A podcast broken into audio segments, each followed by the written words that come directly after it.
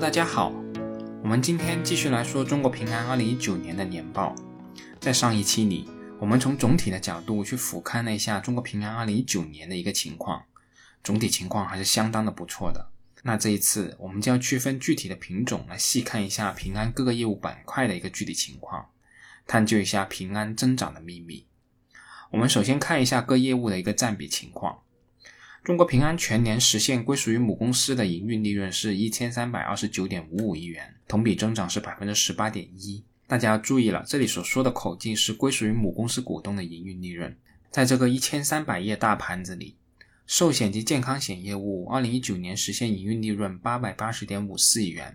占了总盘子的百分之六十六点二三。财产保险实现营运利润二百零八点五亿元，占了总盘子的百分之十五点六八。银行业务实现营运利润一百六十二点四二亿元，占了总盘子的百分之十二点二九。其他资产管理业务实现营运利润四十六点八亿元，占了总盘子的百分之三点五二。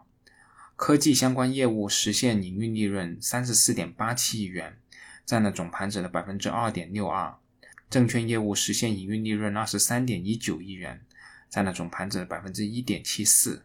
信托业务实现营运利润二十五点九五，占了总盘子的百分之一点九五。那从业务结构来看，平安归根到底还是一家保险公司，寿险和财产保险两者取得营运利润的占比加起来已经超过总盘子的百分之八十了，而且这个比例是比二零一八年是有所提高的。所以买平安其实实实在在的就是买一家保险公司，附送银行、证券、科技等这些业务。如果从增长的角度来看，这一点就显得尤为明显了。平安2019年的营运利润相较于2018年共增长203.81亿元，其中寿险增加了177.34亿元，财产保险增加了86.35亿元，两者合计是263.69亿元。而其他的一些业务，例如资产管理、科技、信托等业务，在2019年其实都是负增长的。从这个角度来说，我认为绝对算不上一个好消息，因为在这个唯一的增长引擎里，我们也看到了不好的迹象。我们再进一步分析一下平安2019年的人寿保险业务的营运利润，大家可以看一下音频后附的图片。平安寿险2019年的税前营运利润仅仅增长了百分之二点六，对，没错，仅仅增长了百分之二点六，几乎是没有增长的。而税后增长了百分之二十四点七。差距是很远的，是不是？造成这样一种情况的原因也很明显，就是所得税大幅下降导致的税后营运利润的上升。那么，为什么会出现所得税大幅下降呢？在二零一九年的五月二十九日，财政部、国家税务总局发布了关于保险企业手续费及佣金支出税前扣除政策的公告。明确保险企业发生与其经营活动有关的手续费及佣金支出，不超过当年全部保费收入扣除退保金后余额的百分之十八的部分，在计算应纳税所得额时准予扣除；超过部分允许结转以后年度扣除。那这个政策提高了扣除比例不说，超额部分还允许结转以后年度扣除，这个降税力度其实是真不小的。所以导致平安寿险本期所得税金额下降了百分之五十六点六，这也是平安寿险税后利润取得较大幅度上升的一个原因。那我们还是回到寿险业务本身，剔除了这个所得税影响以后，不增长的主要原因又是什么呢？我想原因主要有两个，一个是息差收入的下降，这是应对二零一八年资本市场的波动，保持分红万能险产品的长期结息的竞争力。主动降低了净息差，这也主要是市场因素的影响了。而第二点则是营运偏差出现了下降，主要原因是保单继续率的波动以及加大了科技和队伍建设等战略投入等原因导致的。这个原因说的比较隐晦，但其实也很明显的表明出问题所在了。业务增长乏力，而投入的成本难减，平安的寿险确实遭遇了一个瓶颈期了。除了我刚才所说的这一个点，其实从很多方面都能得出平安寿险业务遭遇瓶颈期这一个观点。比如新单首年保费下降，这个在平安历史上也是很少见的。二零一八年平安寿险首年保费是一千六百五十四点四六亿元，而2019年平安寿险的首年保费仅有一千六百零四点七八亿元，下降了三个百分点。虽说并不多，但是有它的标志性意义。首年保费下降可能是最近十年都没有发生过的事。还有一个点就是十三个月继续率下降的特别厉害，这个指标也很浅显，就是一年以后继续续保客户的比例。二零一八年客户十三个月续保的比例是百分之九十一点四。而到了二零一九年，这个指标仅有百分之八十七点八。考虑到平安保费的规模，这四个点的下降的金额是非常的巨大的。这个指标也是创了十年以来的最低点。另外，二零一九年全年平安个人寿险销售代理人减少了百分之十七点七，至一百一十六点七万人，整整减少了二十五万人。二零一八年同期则是增加百分之二点三，至一百四十一点七万人。甚至马总在二零一九年的业绩发布会上，还给出了物流行业收入快速上行，对代理人有吸引力这种说法。当然了，刚才所说的这是微的一方面，至于是否能够带来机遇，又或者说平安这么大的一个航空母舰如何转型，这的确值得我们去深入思考和观察的。那说了一堆不好，下面也来说一说一些好的方面。平安寿险在二零一九年主动大刀阔斧的减少分红险和万能险的比例，而相比较二零一八年这两项可都是提供了双位数的一个增长的。分红险从二零一八年的两千零七十八点五六亿元下降至二零一九年的一千七百九十一点五九亿元，万能险从二零一八年的一千一百一十点二九亿元下降至二零一九年的一千零二十点二亿元。一般而言，对于寿险公司来说，传统寿险和长期健康险都是更有价值的。平安寿险从低价值率向高价值率保单的转型，这肯定是一件好事情。这可能也是代理人队伍出现波动的其中一个原因。说句实在话，这些保险可真不是那么容易卖的。如果平安是因为这个原因导致新保单停止增长，我倒认为这是情有可原。平安确实已经过了摊大饼的阶段了。还有一点也算是好的方面。就是平安对根据国债利率曲线认定的折现率进行了调整，这个调整目前还是需要跟踪国债收益率的一个走势，并不能完全认为这是一个持续性的影响。公司是这样披露这一个事项的：本公司在计量长期人身保险合同的保险责任准备金的过程中，需对折现率、投资收益率、死亡率、发病率、退保率、保单红利假设及费用假设等做出重大判断。这些计量假设需以资产负债表日可获取当前信息为基础确定。本公司于二零一九年的十二月三十一日，根据当前的信息重新拟定上述假设，并对未来现金流的估计予以更新。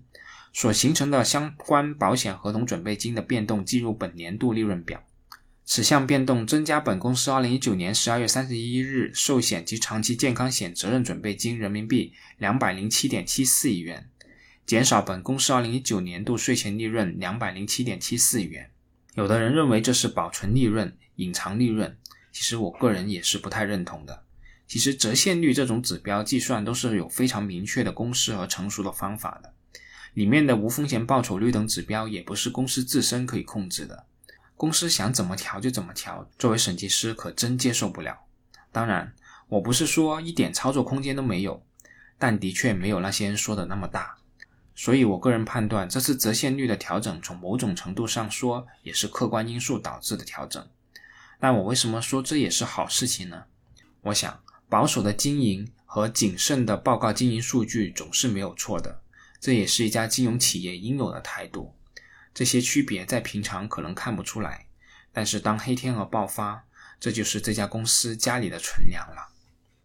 至于平安寿险的投资组合方面，截止二零一九年的十二月三十一日，平安的保险资金投资组合规模达到三点二一万亿元，相较于年初增长了百分之十四点八。保险资金投资组合净投资收益率百分之五点二，总投资收益率百分之六点九。平安二零一九年的股票和长期股权投资合计为四千一百五十七点七四亿元，较二零一八年增加了约九百亿元，占总资产的比例提升了百分之一点四。因为股票的公允价值变动，计入其他综合收益的金额是四百六十四点九亿元。公司也披露了后续有持续增加股权配置的意愿。我们也知道平安在香港市场买了大量的工行，那后续平安还有什么大的动作，我们还是需要持续去观察的。下面我们再来说说平安的财产保险。二零一九年，平安的财产保险实现营运利润二百零九点五二亿元，同比增长百分之七十点七，营运的净资产收益率达到百分之二十四点六，综合成本率是百分之九十六点四。当然了，这里的净资产收益率大幅增长，主要也还是因为减税政策的影响，而业务手续费同比减少和管理费同比增加也相互抵消了。我们国家的居民习惯和国外其实有些不同的，所以目前各大财产保险公司主要以车险单一品种为主，竞争还是非常激烈的。那么平安又有什么自己独特的优势呢？平安产险加强了科技应用，推动客户经营线上化。完善服务体系。截止二零一九年十二月末，平安好车主 APP 注册用户突破九千万，其中约四千九百万用户同时是平安产险的车险用户。十二月当月活跃用户数突破两千五百万，稳居国内汽车工具类应用市场的第一位。平安产险线上理赔服务持续领先，应用领先的 AI 图片定损技术和精准客户画像技术。针对安全驾驶行为良好的车主提出信任赔服务，开创性的实现后台零人工作业模式，全年按均赔付完成时间仅三分钟。对于这一点，好像各大保险公司都宣传这一点，都快成为行业标配了。平安科技的优势还是难以体现为竞争的优势的。下面我们再来简单的说说平安银行。平安银行二零一九年实现营业收入一千三百七十九点五八亿元。同比增长百分之十八点二，净利润两百八十一点九五亿元，同比增长百分之十三点六。平安银行零售转型深入推进，零售业务营业收入和净利润同比分别增长百分之二十九点二和百分之十三点八，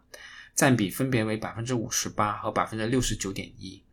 个人存款和个人贷款占比分别为百分之二十四和百分之五十八点四，较年初分别上升了二点三个百分点和零点六个百分点。平安银行资产质量持续改善，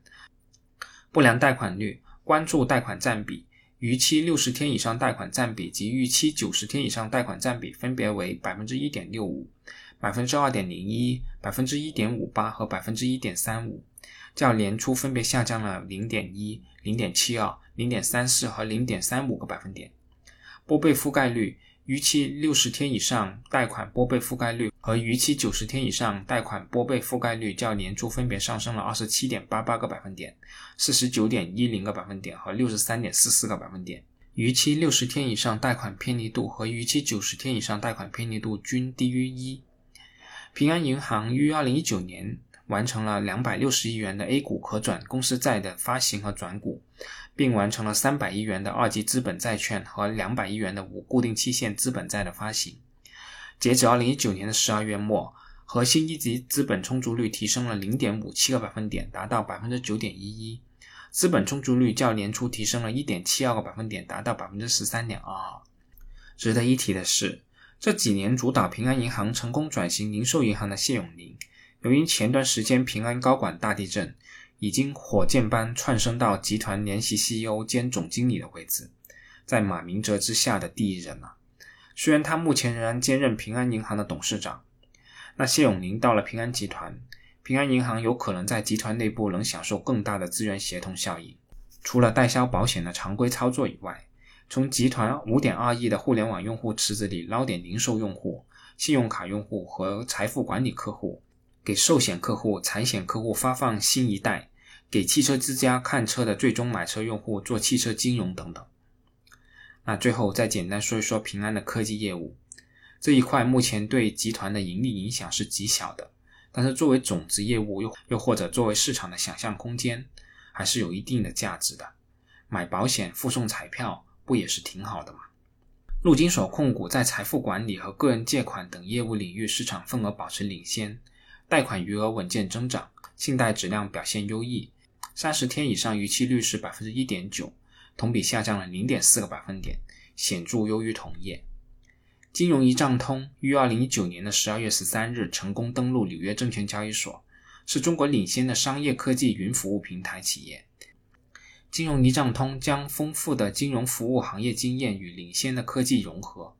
为银行、保险、投资等各类金融机构提供全流程、全体系的解决方案，赋能金融机构实现增加收入、管控风险、提升效率、提高服务质量和降低成本，进而实现数字化转型。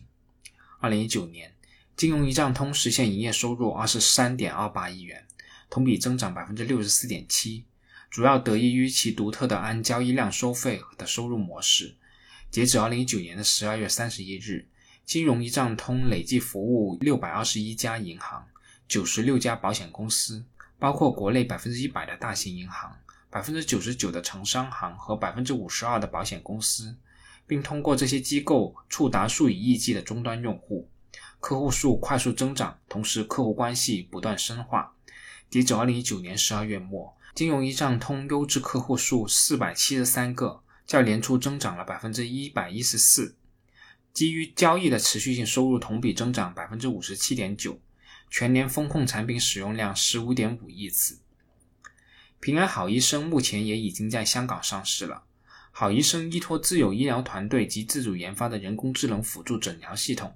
向用户提供及时优质的在线医疗服务。覆盖七至二十四小时在线咨询、健康管理、处方、转诊、挂号、第二次诊疗意见及一小时送药等全流程服务。平安好医生作为集团医疗健康生态圈的重要布局，在立足于平安的同时，不断向外延伸用户版图。截止二零一九年十二月三十一日，平安好医生累计注册用户数超过三点一五亿，十二月当月活跃用户数达到六千六百九十万。是中国最大的互联网医疗健康服务平台，受益于在线医疗业务板块的快速增长，二零一九年实现营业收入五十点六五亿元，同比增长百分之五十一点七。随着经营管理效率的不断提升，二零一九年的净亏损持续收窄，为七点四七亿元，同比减亏一点六六亿元。平安医保科技以三医互动为核心，医保支付方为入口，凭借丰富的医保管理。医疗管理、健康管理、疾病管理行业经验，积极打造医疗生态圈闭环解决方案，为医保、商保及医疗服务提供方提供软件加服务的一揽子智能化赋能方案。平安医保科技依托自然语言处理技术、深度学习词嵌入技术以及无监督学习技术，打造了具备规则审核加大数据风控双轮驱动引擎的医保鹰眼系统。目前已具备捕捉四十种典型医保欺诈场景的能力，基于强大的数据积累和智能技术，为用户提供精准高效的控费服务。平安医保科技在二零一九年取得突破性进展，成功中标国家医疗保障局医疗信息保障平台宏观决策大数据应用子系统、运行监控子系统建设工程项目，以及山东、河北、青岛等省市的平台建设工程项目。截止二零一九年十二月末，平安医保科技已覆盖全国两百余个城市，服务参保人数超过八亿。汽车之家也是已经在纽约证券交易所上市了。汽车之家是中国领先的汽车互联网服务平台，致力于建立以数据和技术为核心的智能汽车生态圈，为汽车消费者提供丰富的产品及服务。二零一九年，汽车之家业务稳步发展。实现营业收入八十四点二亿元，同比增长百分之十六点四。其中在线营销业务收入十四点九亿元，占比百分之十七点七，占比同比上升了五点九个百分点。净利润三十四点零九亿元，同比增长百分之十点七。汽车之家通过多元化的内容频道和不断提升的内容质量，持续巩固汽车之家在国内汽车类移动应用中的主导地位。二零一九年十二月，汽车之家移动端日均独立用户访问量达到三千六百八十三万，同比增长百分之二十五。在数据业务领域，汽车之家致力于打通研发、营销、转化各环节，全面赋能主机厂和经销商。二零一九年有超过一万七千家经销商购买了汽车之家的数据产品。在车交易领域，汽车之家与合作伙伴战略协同良好。在车金融领域，汽车之家积极推动促进金融交易，为消费者和经销商提供贷款、融资租赁和保险等服务。二零一九年共促成近两百四十亿元的贷款和保险交易规模。